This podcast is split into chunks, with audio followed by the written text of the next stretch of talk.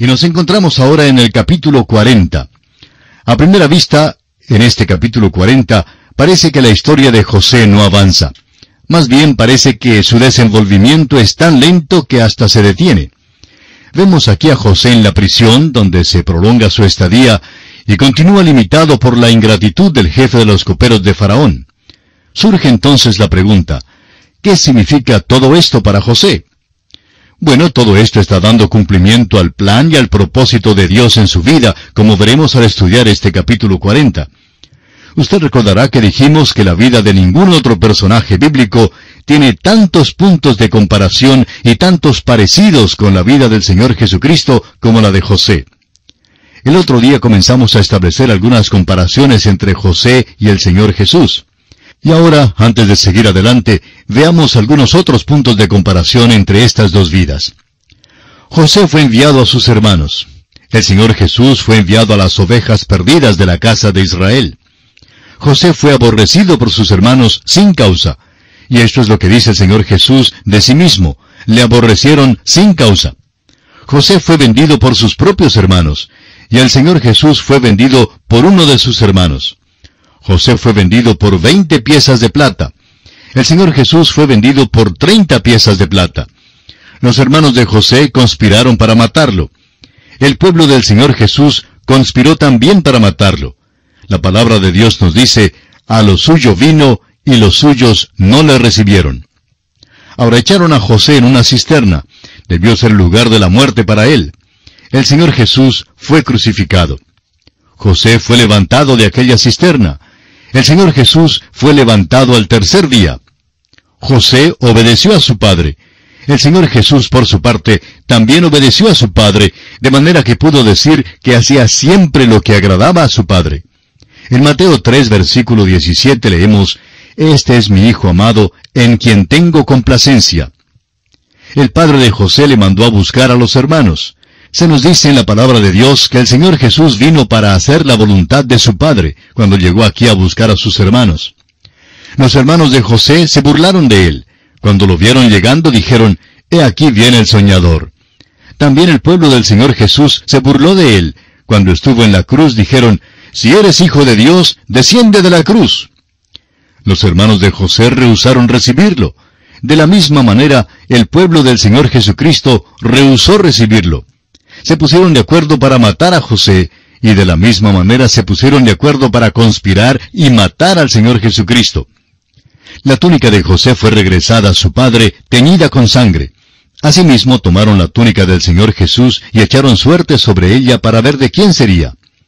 Después de que José fue vendido a Egipto, quedó perdido de vista por muchos años. Cristo ascendió al cielo y dijo a sus discípulos que no debían buscarlo más hasta cuando regrese. José fue tentado por el mundo, la carne y el diablo, y resistió. El Señor Jesús también fue tentado por el mundo, la carne y el diablo, y obtuvo la victoria. José llegó a ser el Salvador del mundo durante este período, es decir, en un sentido físico. Salvó a los habitantes de Egipto del hambre. Bueno, el Señor Jesucristo es el Salvador de todo el mundo. Preguntábamos antes, ¿cómo podría ser la voluntad de Dios que José fuera echado en la cárcel?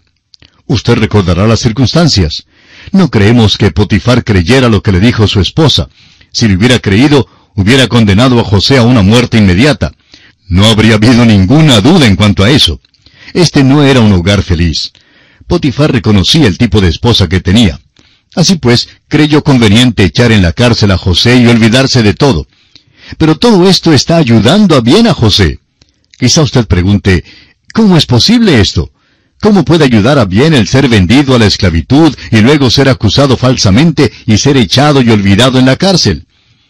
Bueno, creemos, de acuerdo con lo que nos revela la palabra de Dios, que la voluntad de Dios se cumple y se lleva a cabo en la vida de José. José está encarcelado para un fin definido, para el plan de Dios. Supongamos que José hubiera interpretado el sueño del jefe de los coperos y que el jefe de los coperos no se hubiera olvidado de su promesa a José. Si él hubiera ido a Faraón a favor de José, si hubieran libertado a José, ¿a dónde hubiera ido José? De seguro que se habría ido a su casa. Luego, la noche en que Faraón hubiera tenido su sueño y cuando le hubiera faltado alguien que le interpretara aquel sueño, José no hubiera estado por ningún lado. hubiera estado muy lejos de la tierra de Egipto. En esto nos es posible ver la mano de Dios obrando en la vida de este hombre. Es detenido en la cárcel con un propósito. Se lo guarda aquí para que un día llegue a ser el primer ministro de Egipto. José fue aborrecido por sus hermanos sin causa. Le entregaron a los gentiles, no se pudo defender y fue acusado falsamente. El Señor Jesús también fue entregado por los suyos a los príncipes religiosos, quienes a su vez le entregaron a los gentiles. Era inocente. Pilato, así como Potifar, no creyó de veras la acusación que inventaron contra Jesús. Descubrió que Jesús era inocente. Sin embargo, le hizo azotar. José tuvo que sufrir porque Potifar tuvo que disimular allí en el tribunal de Faraón. Pilato también tuvo que disimular. Luego, el jefe de la cárcel se fija en José y José encuentra favor con él. De la misma manera, el centurión romano dijo de Jesús, verdaderamente, este hombre era hijo de Dios.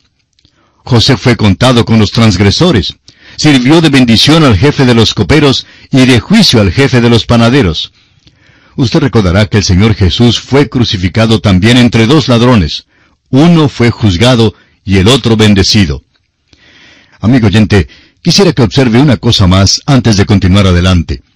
Al seguir nuestro estudio, no sería malo anotar algunos de los frutos que la fe de José en Dios llevó en su vida.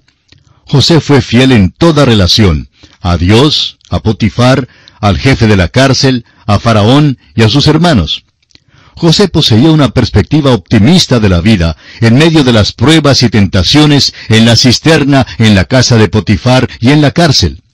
José tenía una actitud compasiva y bondadosa hacia todos, hacia el jefe de los coperos, hacia el jefe de los panaderos y hacia sus propios hermanos. José fue humilde, dio a Dios toda la gloria.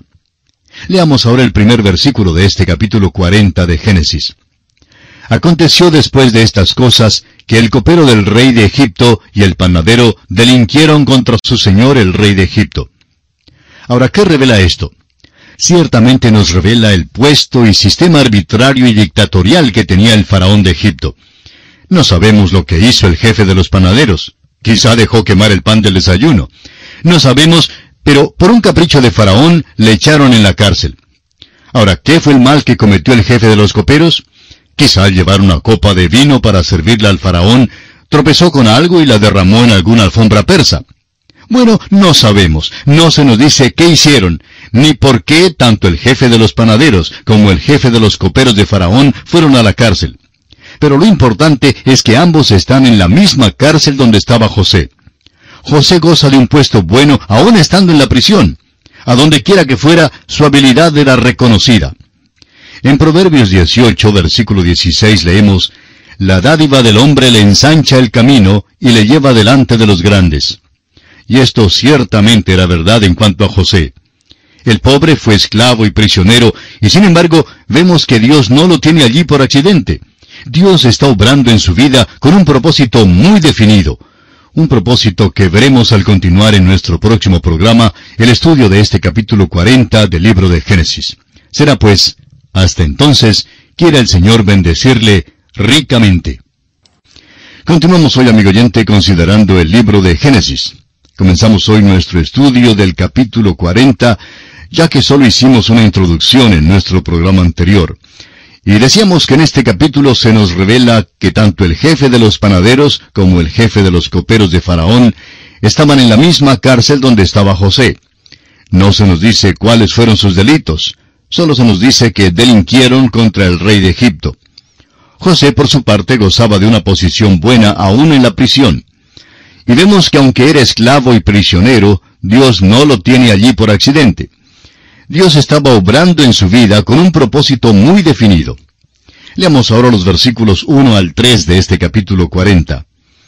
Aconteció después de estas cosas, que el copero del rey de Egipto y el panadero delinquieron contra su señor el rey de Egipto, y se enojó Faraón contra sus dos oficiales, contra el jefe de los coperos y contra el jefe de los panaderos, y los puso en prisión en la casa del capitán de la guardia, en la cárcel donde José estaba preso. En primer lugar vemos que estos hombres estaban en la cárcel provisionalmente, o sea, solo tres días, como lo comprobaremos más adelante. Todo parecía indicar que José no podría recibir mucha ayuda de estos personajes. Cualquier otra persona en esta situación y que hubiera pasado por la misma experiencia que había pasado José, ya se habría dado por vencido. Pero José no se dio por vencido, no hacía las cosas así. Veamos lo que dice el versículo 4. Y el capitán de la guardia encargó de ellos a José, y él les servía, y estuvieron días en la prisión. José se hizo amigo de ellos porque estaba encargado de ellos y era su responsabilidad cuidarlos mientras que estuvieran en la prisión. Y ahora pasando a los versículos 5 y 6 dice, Y ambos, el copero y el panadero del rey de Egipto, que estaban arrestados en la prisión, tuvieron un sueño, cada uno su propio sueño, en una misma noche, cada uno con su propio significado. Vino a ellos José por la mañana y los miró, y he aquí que estaban tristes. José debió haber sido un individuo muy optimista y risueño, al mismo tiempo que inteligente y perspicaz. Al entrar en las celdas de estos dos oficiales del rey, no pudo menos que notar que estos dos hombres se sentían muy tristes. Veamos ahora lo que afligía a estos hombres en los versículos 7 y 8 de Génesis capítulo 40.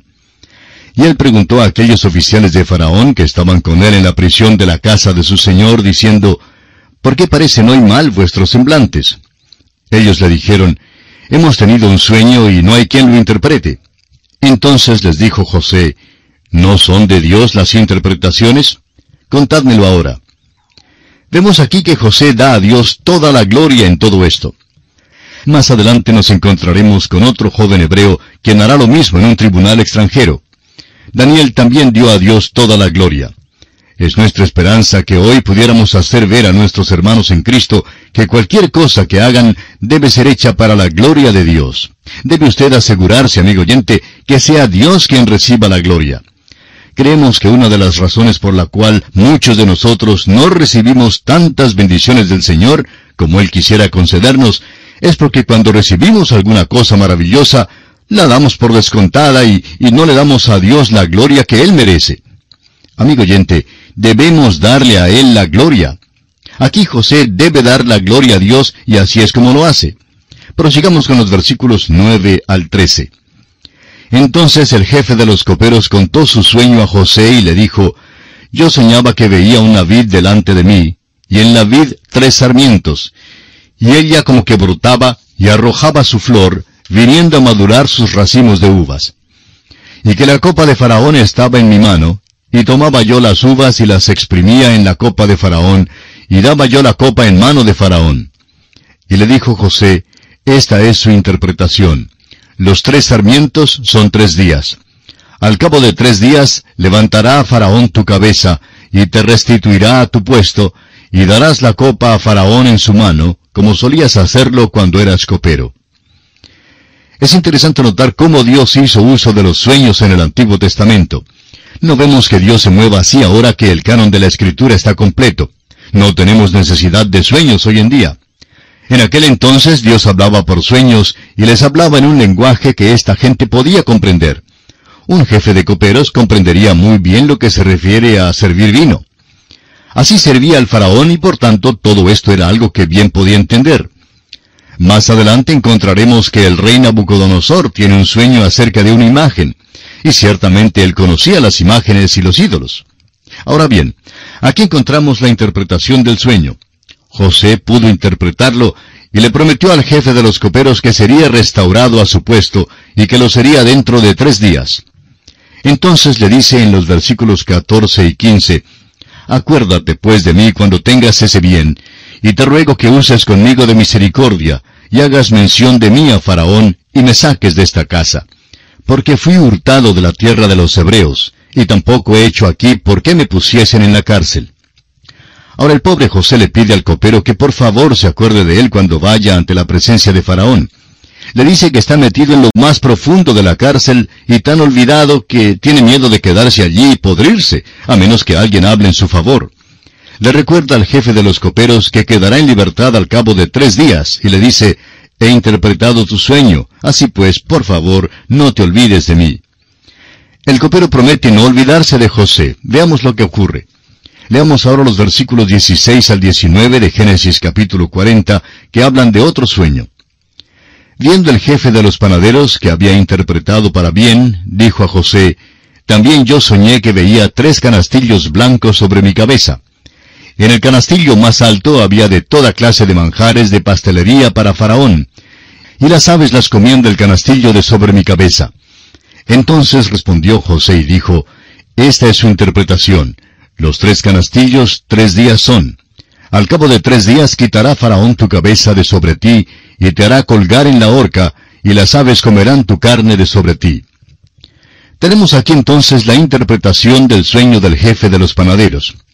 Dios le habla en un lenguaje que este hombre también puede entender.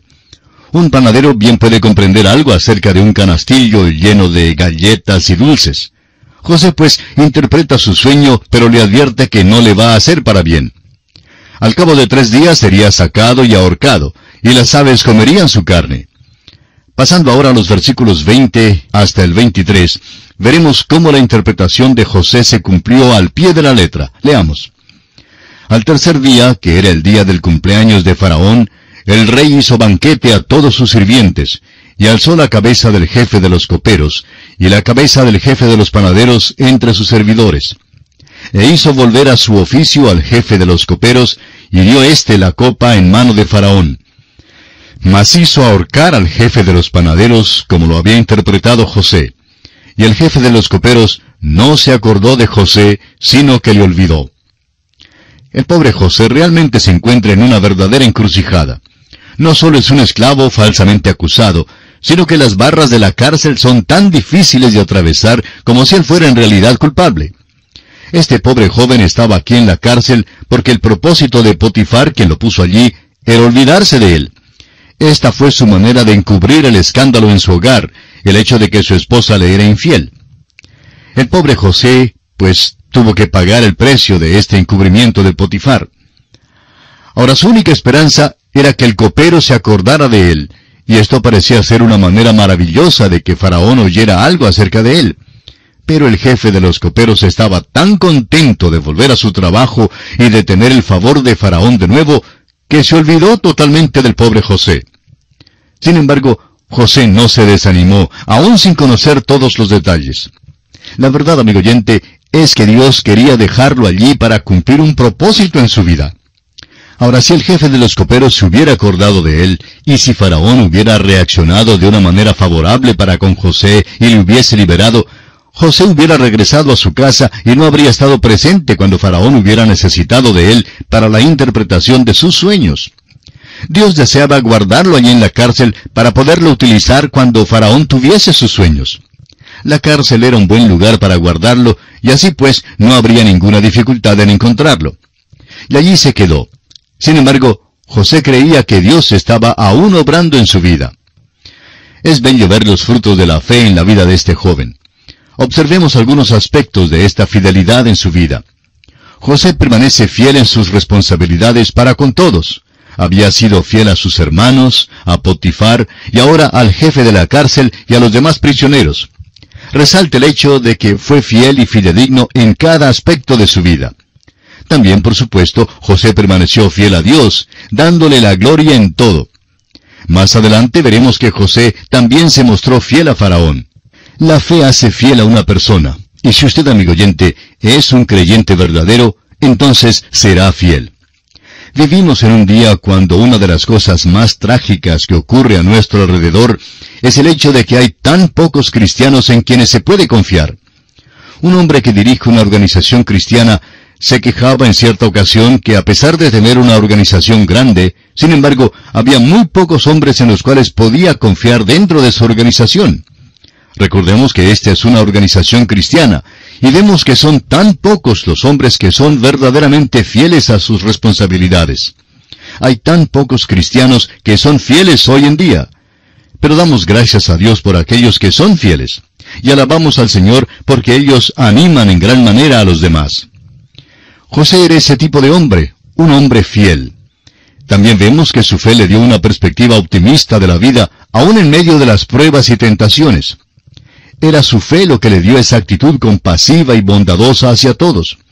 Esto lo vemos en su trato con el panadero, el copero y luego con sus hermanos. Fue su fe también la que perfumó su vida con la humildad. dio a Dios toda la gloria en todas sus relaciones y situaciones en esta vida. José fue ciertamente un hombre maravilloso. Fue su fe en Dios lo que le hizo así. Como en la vida de su padre Abraham, así también en su vida el fruto de la fe se producía. Ahora, sin embargo, en nuestra historia, parece como que José sería olvidado allí en lo más profundo de la cárcel. Sin embargo, hubo alguien que no se había olvidado de él. Y ese alguien fue Dios. Dios estaba obrando en su vida y José permaneció fiel en su fe. Amigo oyente, esta historia tiene un mensaje para usted y para mí también. No sabemos cuáles serán las circunstancias suyas en este momento, pero sí podemos saber por medio de las cartas que recibimos que muchos de nuestros oyentes se encuentran en lugares difíciles. Un oyente escribió en cierta ocasión, me encuentro entre la espada y la pared. Las cosas se ven muy oscuras. Amigo oyente, es posible que usted no vea ninguna salida y realmente se pregunte si es verdad que Dios se interesa en usted. Este es exactamente el propósito de Dios al darnos esta historia de José. Dios desea que sepamos que Él se interesa y que está obrando en nuestras vidas. Si usted, amigo oyente, es hijo de Dios, confíe en que Él no está juzgándole por algún pecado particular que haya cometido. Él está permitiendo que ciertas cosas le sucedan para su propio bien. Y aun si Dios le estuviese juzgando, sepa que su disciplina siempre sirve para nuestro bien. Amigo oyente, no podemos perder. ¡Cuán maravilloso es nuestro Dios! Y así concluye nuestro estudio del capítulo 40 de este libro de Génesis.